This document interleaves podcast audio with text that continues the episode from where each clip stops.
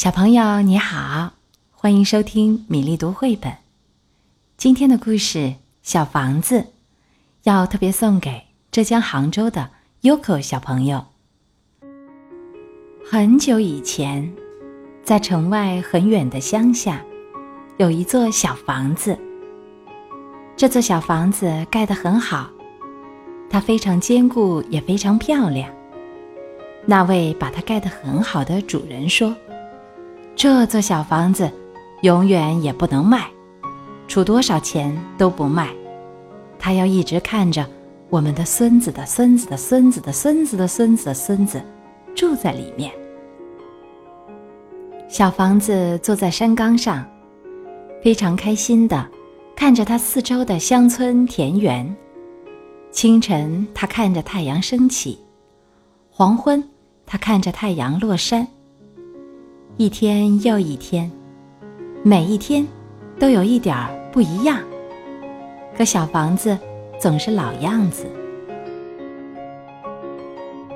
每到晚上，他看着月亮，渐渐的从一弯瘦瘦的新月亮变成一轮满月，然后又变回一弯瘦瘦的老月亮。没有月亮的时候，他就看星星。在远远的那边，他可以看到城市的灯光。小房子对城市很好奇，他很想知道住在那儿会怎样。时间从小房子身边悄悄溜走，他只是看着乡村田园，跟随季节的脚步，慢慢的变模样。春天来了，白天。一天天的加长，太阳也暖和起来。他等待着第一只知更鸟从南方飞回来。他看着草地慢慢变绿，他看着树枝上抽出嫩绿的芽儿，苹果树开出一树的花儿。他看着孩子们在小溪里玩耍。长长的夏日里，他坐在阳光下。看着大树、小树为自己披上绿叶衣裳，白色的雏菊铺满山岗。他看着花园欣欣向荣，他看着苹果手里透红，他看着孩子们在池塘里游泳。到了秋天，白天一天天的变短，夜晚越来越冷。他看着第一场霜冻。把树叶染成黄色、橙色和红色。他看着人们收割庄稼、采摘苹果，他看着孩子们回学校念书。接着是冬天，夜晚更长了，白天更短了。白雪覆盖着乡村田园，他看着孩子们溜冰、滑雪橇。一年又一年，苹果树老了，地里种上了新树。孩子们长大了，他们离开去往城市。现在每到夜里，城市的灯光好像越来越亮，越来越近了。一天，小房子惊讶的看到，从弯弯的乡间小道上。跑来一辆没有马拉的大车，不久又跑来了更多这种车，有马拉的大车越来越少见了。不久来了一群测量员，他们在小房子前面测量了一条路线。不久，来了一辆蒸汽铲车，在铺满雏菊的山岗上挖开一条路。后来一些卡车来了。在路上卸下大石头，后来一些卡车卸下小石头，后来一些卡车卸下沥青和沙子，最后来了一辆蒸汽压路机，它把一切都压平了，公路就修好了。现在小房子看着各种各样的汽车，从城市那边开来又开去。加油站、路边店，各种各样的小房子沿着新路两边盖起来。每个人、每样东西都移动的比以前快多了。公路越来越多，把乡村田园分割成一块一块的。房子越来越多，越来越大，住宅楼、公寓楼、学校、商店、修车铺，遍布在这片土地上，堆积在小房子周围。没有人愿意住在小房子里，也没有人再来照顾它。小房子永远也不能被卖掉，所以它只能待在那儿看着。现在。夜里不再安静平和，现在城市的灯光很亮很近，路灯整晚都亮着。住在城市里就是这样吧，小房子想着。他不知道自己是不是喜欢这样。他怀念那开满雏菊的田野，还有在月光下跳舞的苹果树。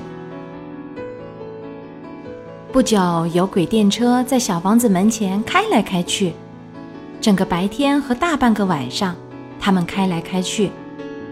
每个人看上去都很忙碌，每个人看上去都行色匆匆。不久，一辆高架列车在小房子上面开来开去，空气中到处是烟尘，噪音也非常大，震得小房子直抖。现在他分不清几时是春天、夏天、秋天或是冬天，一切看上去总是一个样。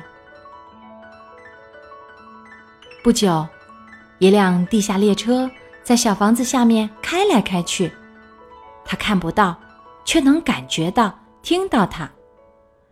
人们移动的越来越快，越来越快，没人会再注意到小房子。他们匆匆经过，顾不上看他一眼。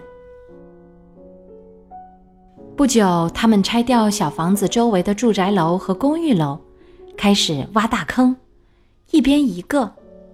蒸汽铲车在这一边挖下去三层楼深，又在那一边挖下去四层楼深。不久，人们开始建新大楼。他们在这一边建起二十五层楼。在那一边建起三十五层楼。现在小房子只能在中午见一会儿太阳，到了夜晚根本见不到星星和月亮，因为城市的灯光实在太亮了。他不喜欢住在城里，夜里他经常梦见乡下，那开满雏菊的田野，还有苹果树，在月光下。跳着舞，小房子很孤独，很难过。它的彩色涂漆裂了，脏了。它的窗户被打破了，百叶窗板歪歪的挂着。它看上去很破旧，虽然它的里面还是从前那样的好房子。在那个春天的晴朗的早晨，那位。把小房子盖得很好的主人的孙子的孙子的孙女来了，他看到这破旧的小房子，并没有匆匆而过。小房子有某种不寻常的东西，让他停下脚步看了又看。她对丈夫说：“这小房子看上去就像我奶奶小时候住过的那个小房子，只是那个小房子在城外很远的乡下。”在一个铺满雏菊的山岗上，周围长着苹果树。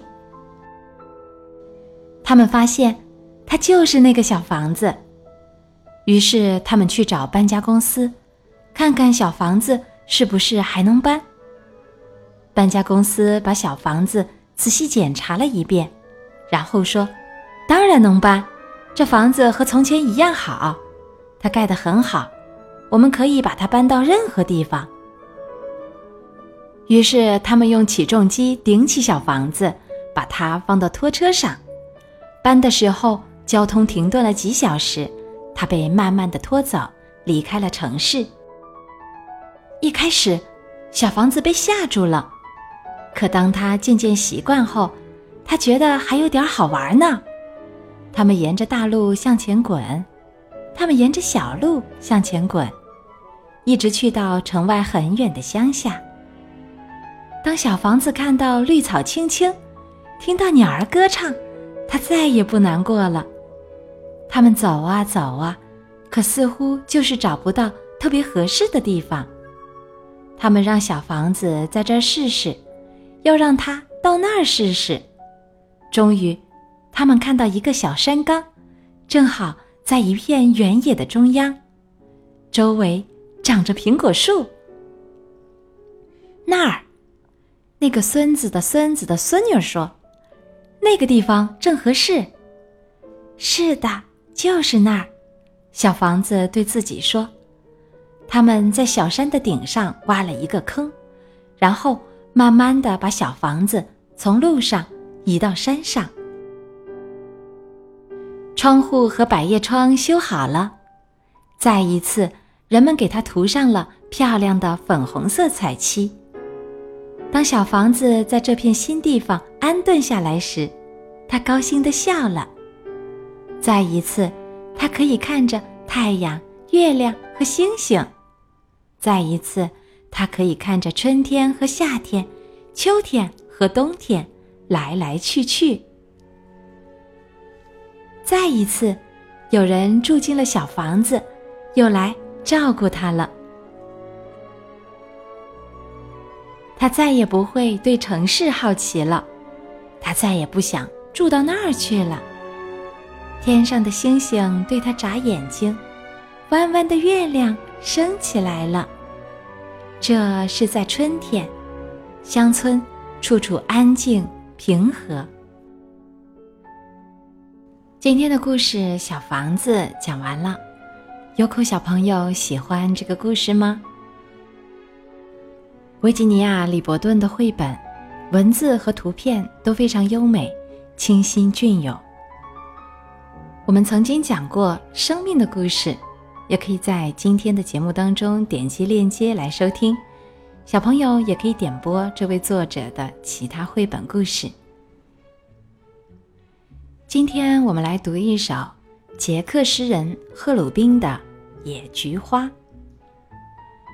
洁白洁白的野菊花，一身都长着绒绒的细毛。她们姐妹都很相像，在草地上不停地舞蹈。风是个会吹笛子的男孩，他的笛声伴着舞蹈的野菊花。他伴他们跳一阵就跑了，因为还有许多花在等着他。今天的故事和诗歌就到这里，小朋友，明天再会。